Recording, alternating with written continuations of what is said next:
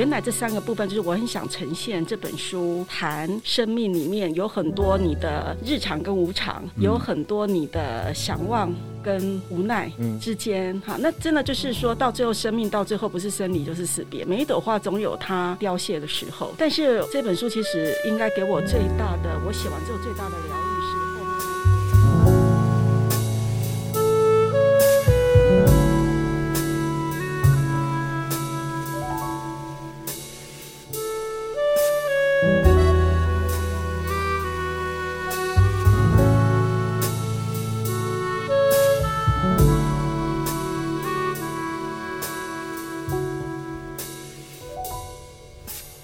本好书，今天如此，将来也如此，永不改变。Hello，大家好，欢迎收听一本正经哦，我是今天的主持人威南。那我们今天又邀请到我们的好朋友是陈志。嗨，大家好，我又出现了。嗨，陈志，你好。你好。好，那在我对面的是我们的美琴老师哈。美琴老师最近出了一本新书，叫《如花绽放的日子》。那今天是第一次跟美琴老师见面，老师你好。是，你好，大家好。好，那今天还有我们这一本书的责编是任玉，请跟大家打声招呼。老师伟南还有陈志，大家好。好，大家好，我们今天是四人欢乐组合。嘿那很开心，第一次看到美琴老师，是老师很亲切。啊、哦，谢谢，谢谢。好，那我们今天会跟老师聊聊这一本新书的内容哈。那陈志这边也会有一些发问，再请老师帮我们回答一下哈。好的，好的。那我们就直接进入这本书喽。那今天主要跟大家聊的是《如花绽放的日子》这本新书哦。那美琴老师用了蛮多他自己的所见去描写他看到了那些花，并且把它画成一篇篇的故事。那我们待会就跟大家来分享这本精彩的新书。好，那首先我就要先直接来问老师一个问题哈，是因为这本书我们看书名是《如花绽放的日子》，如果我们单看书名，可能会觉得它是一篇很言情的小散文日记哈。那美琴老师，你好像就是用花入药，找寻一些你所见的生活的答案。那书中呢，每一种花就是写一个篇章。那其实，在后段也有一些花语跟含义，所以我在阅读的过程，其实感觉到蛮美好的。可是因为故事的关系，又有一点点惆怅。那我这边想请问一下美琴老师哈，为什么你会想要用花来做贯穿全书的一个主题？你是怎么想到这个手法的？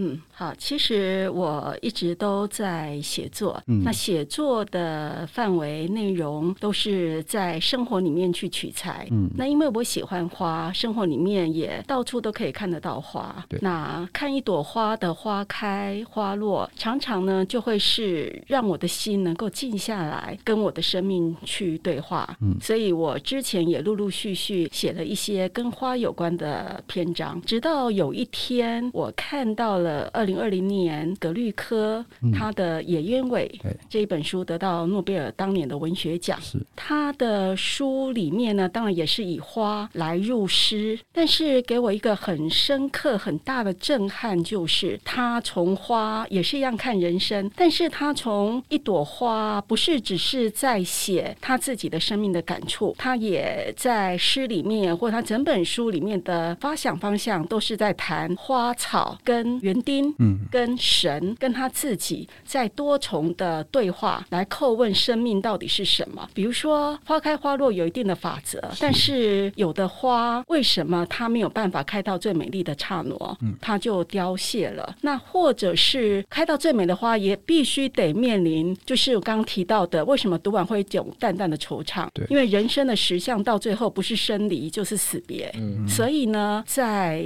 作者诗里面一直在叩问。上帝为什么这么不公平？为什么要给我们美好，但是又给我们很多的衰老、生老病死的各种不同的面相？那园丁也会说：“我就这么努力啊，我努力的耕种，为什么没有得到我预期的成果？”所以呢，作者透过这一本书，从园丁、从自我、从跟整个宇宙的对话，他要来谈的就是怎么去接纳生命完整的面相。就像我们看到一朵玫瑰，我们都喜欢玫瑰的花园的美但是我们都忽略了玫瑰还会多刺。对对，所以呢，有很多人都只看到玫瑰的多刺，但是没有欣赏到生命美好的部分。嗯、有的人只看到美好的部分，但是都一直在叹息或者一直在抱怨，嗯、生命怎么都这个会这样会这样，可他就忽略了他美好的那部分，他不愿意去接受那个不美好的那一面。嗯、所以葛律科透过这本书来疗愈自己，那同时也跟读者来分享怎么去接纳完整的生命的面相，从中来疗愈自己。那我就因此受到了很大的触动。我想我也可以来写一本这样的花书，把我以前之前写的篇章，加上了您刚刚所说到的，加上了园丁的语录，嗯，然后再加上了这个花语哈，再加上每朵花的生命的故事，所以就有了这本书的架构。所以就把我之前写的篇章以这样的架构来完成这一本《如花绽放的日子》。嗯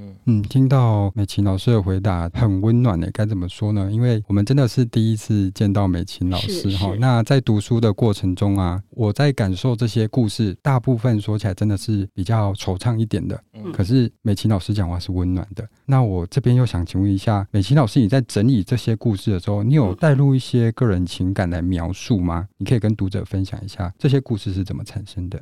啊、呃，其实因为它并不是有了这一本书的架构才一篇篇写的，就像我刚刚说的，是我之前的所有在生活的历程里面陆陆续续写成的篇章。嗯，那所以当然就会有我当下的生命的感怀，或者是回想起我某个片段的生活的故事。但是很多人读我这一本书都会一直来问说：“老师，那哪个故事是你真实的故事？”因为我在书里面并不是把它变成。像小说很清楚，有每一篇故事有它的名字，我都用它来取代，是因为我也想像葛律科那样，就让每个人可以从这样一个人设里面，然后去连接到自己的生命故事，然后跟自己的生命进行对话，所以每个人都可以在里面找到自己的故事的面向。甚至因为我本身以前也在研究台湾女性的文化，所以在里面呢，我尝试了在这四十篇故事里面去介绍，或者是去。去记录台湾女人的生活史，所以这里面有属于我们妈妈们的那一代的记忆，也有年轻的女性在旧跟新的一个环境里面怎么去寻找到自我这样的一个思维。所以，如果说哪一篇文章是真实我的故事，我觉得如果从感受面来讲，那就是文化层面里面我们的意识面跟潜意识里面都有的嗯。自己的生命的经验。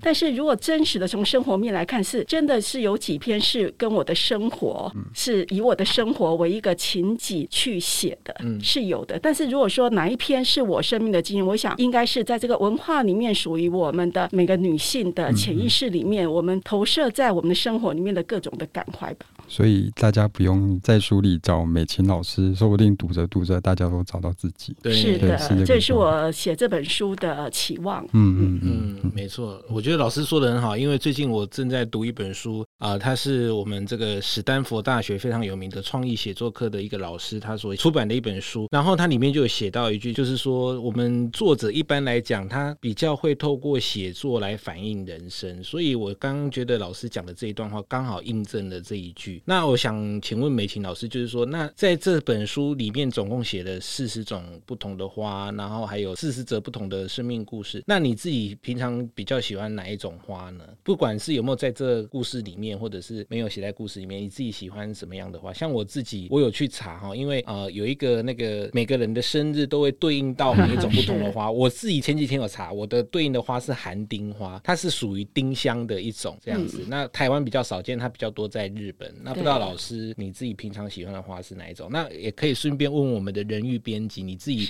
在编这本书的过程当中，哎，你有没有特别对哪一则故事、哪一种花特别印象深刻？其实人玉也一直在问我说：“老师，哪一个是你真实的故事？”他很想知道。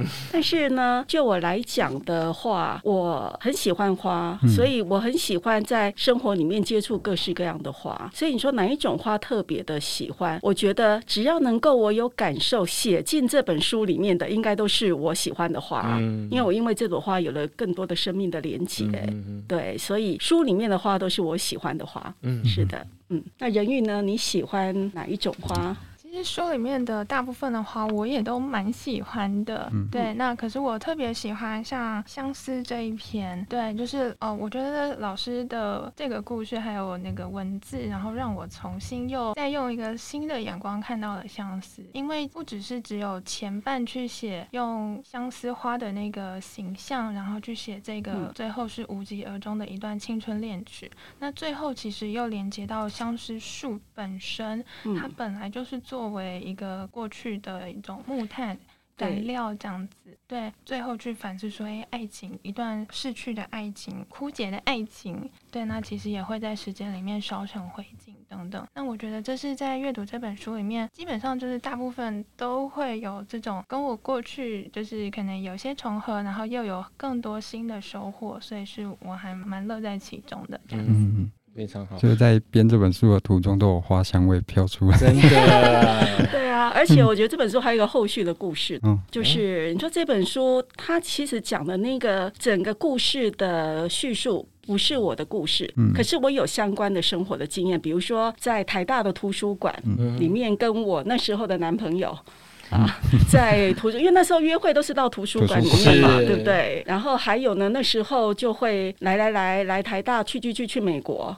啊，那个那个年代的一种文化的背景嘛，所以后来男主角跟女主角，因为男生想去美国念书，女生没有办法去美国念书，因为那个是重男轻女的时代，女生必须留下，那个就是很多女人在当时候的故事嘛，对不对？是啊，那后来呢，有一天我就听到有人说，哎，都是休西亚啦，哈，那时候叫什么？那不是相思吗？他说那个都是在他们老一辈的眼里，就是那个是很没有价值，那个就是拖拖了，就是要来烧煤炭的，做煤炭的那个炭材就是相思嘛。所以说哇，那个相思就真的烧成灰烬了，就是那种感受。然后后来呢，因为写这一本书，因为编辑要我去找照片，那我觉得哎，相思那时候在找照片的过程当中，因为很多的话都是我以前就有的照片，但是那个相思呢，就是以前是我年轻时候的回忆的相思树，在南部好像比较少看到。然后我就找台南的地图，哪里有相思，我就看看看，就发现成大里面有，有两棵，哦，我就很兴奋，就跑到成大里面去找啊，也是在成大图书馆啊，哈，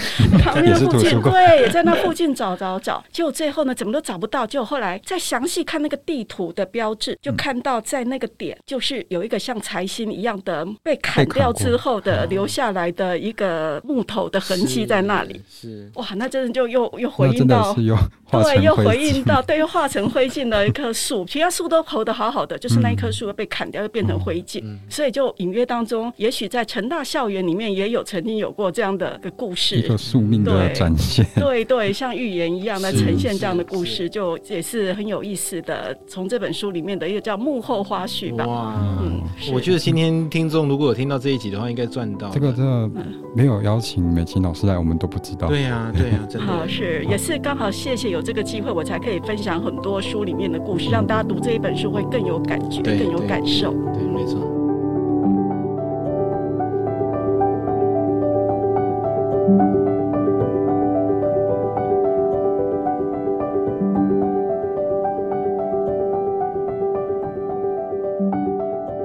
我回馈一下哈，其实我们生活真的所见到处都是花朵。那一开始美琴老师有讲到，我们都喜欢去看到花的某一个面相而已，其实很少去看到它的另一个面相去探讨。对我自己，我对植物是没有很了解。那如果你要讲到花，我们可能会想到说，哪些花可以做成茶，哪些花可以做成香水，哦，哪些花可以怎么样？近期呢，就是因为我自己有一个新的小住处，哈。那我自己也很喜欢植物，我很喜欢看人家在可能社群上分享很多满墙的植物或什么，所以我自己也去买了一些植物来照顾。我觉得这件事情是很可以疗愈身心的，尽管它不是花，就是一些现在很红多肉植物，对对对，就是很疗愈，就是在住处摆一些绿色的植物啊，对。但是你自己去照顾的过程，你才知道说，哎呀，我可能休息两天没有浇水，某一棵就死了，嗯，我要再补一颗新的或什么。就是我们要看到别人很漂亮的植物之前，它背后也是经过很多的照顾跟其他的。可是更多的悲伤是你很细心呵护它，尤其是多肉，哦、你浇太多的水反而是多肉最大的致命伤。哦、你赋予它过多的爱，反而让它长不好。对，所以这也就是一种生命的学习，对，这是日常的练习，看一种上课。对，每一种植物都有每一种植物适合的属性，嗯啊，那怎么去对待？嗯，是。好。那接下来这一题是我自己在读的过程中很有感觉的发想哈。我们等一下请人玉编辑也可以跟我们分享一下，是就是书本的第一章。是写的是昙花，那我们知道昙花就是有昙花一现这个成语，是对。那在倒数第一个篇章就是写老师刚刚有提到的鸢尾花，嗯，那这头尾两篇就是以象征那种，就是花开灿烂很漂亮，但是只有一瞬间的那种美好的短暂的花朵哈。所以我从打开到合上这本书，我都觉得哇，心里一直很惆怅。那我想请问一下美琴老师，对于读者的阅读体验来说，就是你们两位在编写上或者是编排上有没有一些什么特别的安排？先请美琴老师跟我们分享一下。嗯，我原先的设计就像我刚刚说的是葛律科那样子的一个园丁，然后还有我的故事、嗯、啊，我写的故事，还有花语啊。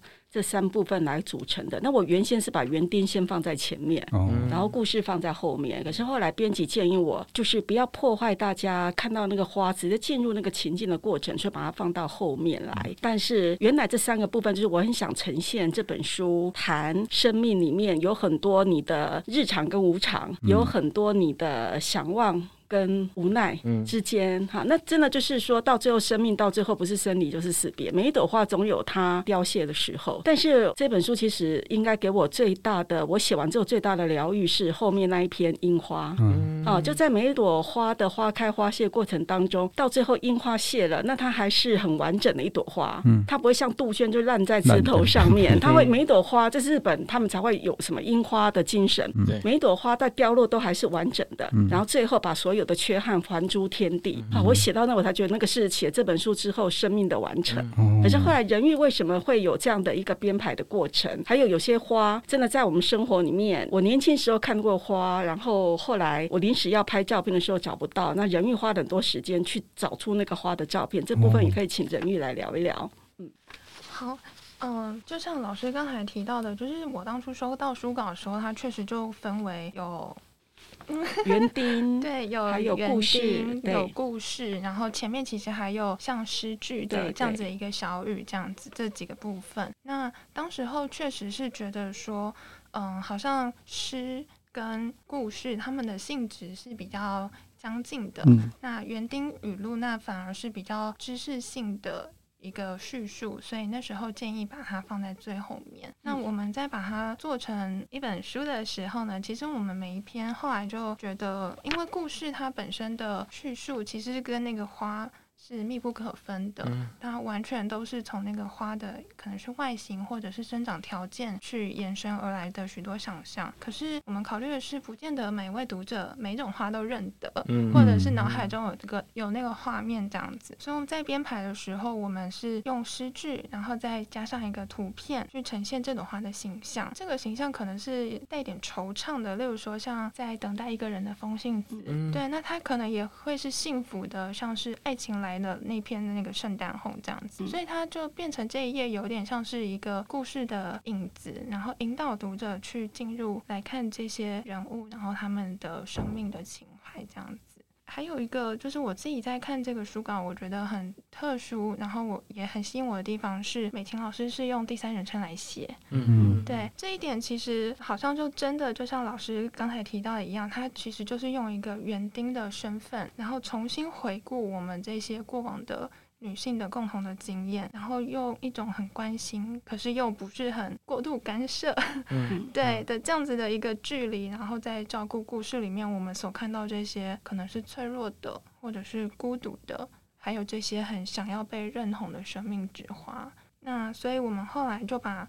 故事结束之后啊，我们再把园丁语录放上来，那其实也是再次呼应这个园丁的意象。嗯，对。然后又因为就像刚才有提到的，就是每篇故事可能稍微读完多少会有点惆怅，或是有一个比较深的情感需要喘息缓和一下。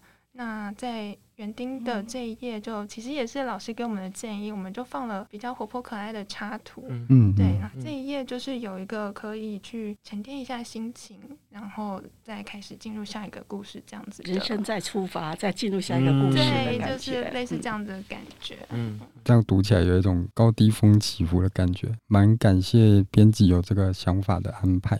嗯，对，很不错。好，那想请问一下美琴老师，其实这本书分成上下卷嘛？嗯、那写的是爱情跟心情小雨。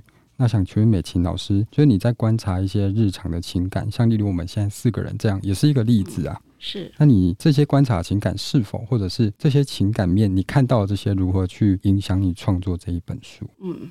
其实很重要的是，我们还蛮喜欢观察生活当中的万事万物的。嗯，那我有一个，我觉得是阅读学习带给我的一个能量吧。我很会去汲取每一个我看到的物象、人也好的特质。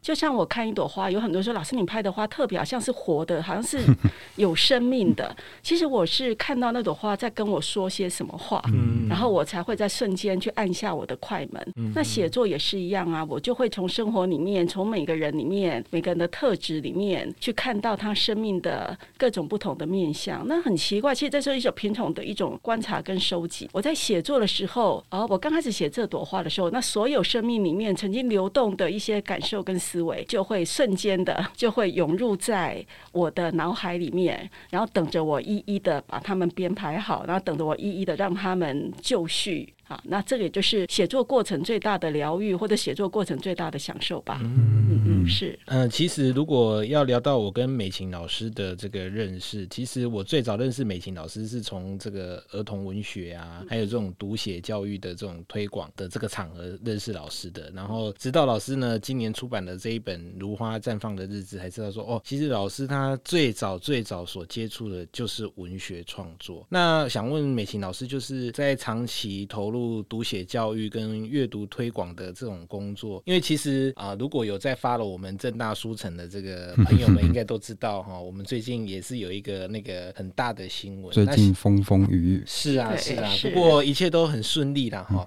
好，那想问一下美琴老师，就是在现在实体书店还有纸本书的这种阅读非常式微的年代，像我们刚刚在吃饭的时候也有聊到这个问题，你觉得现代阅读这个领域？还有用吗？那老师希望透过今年出版的这一本书，希望读者们又可以从书中获得怎么样的收获？嗯。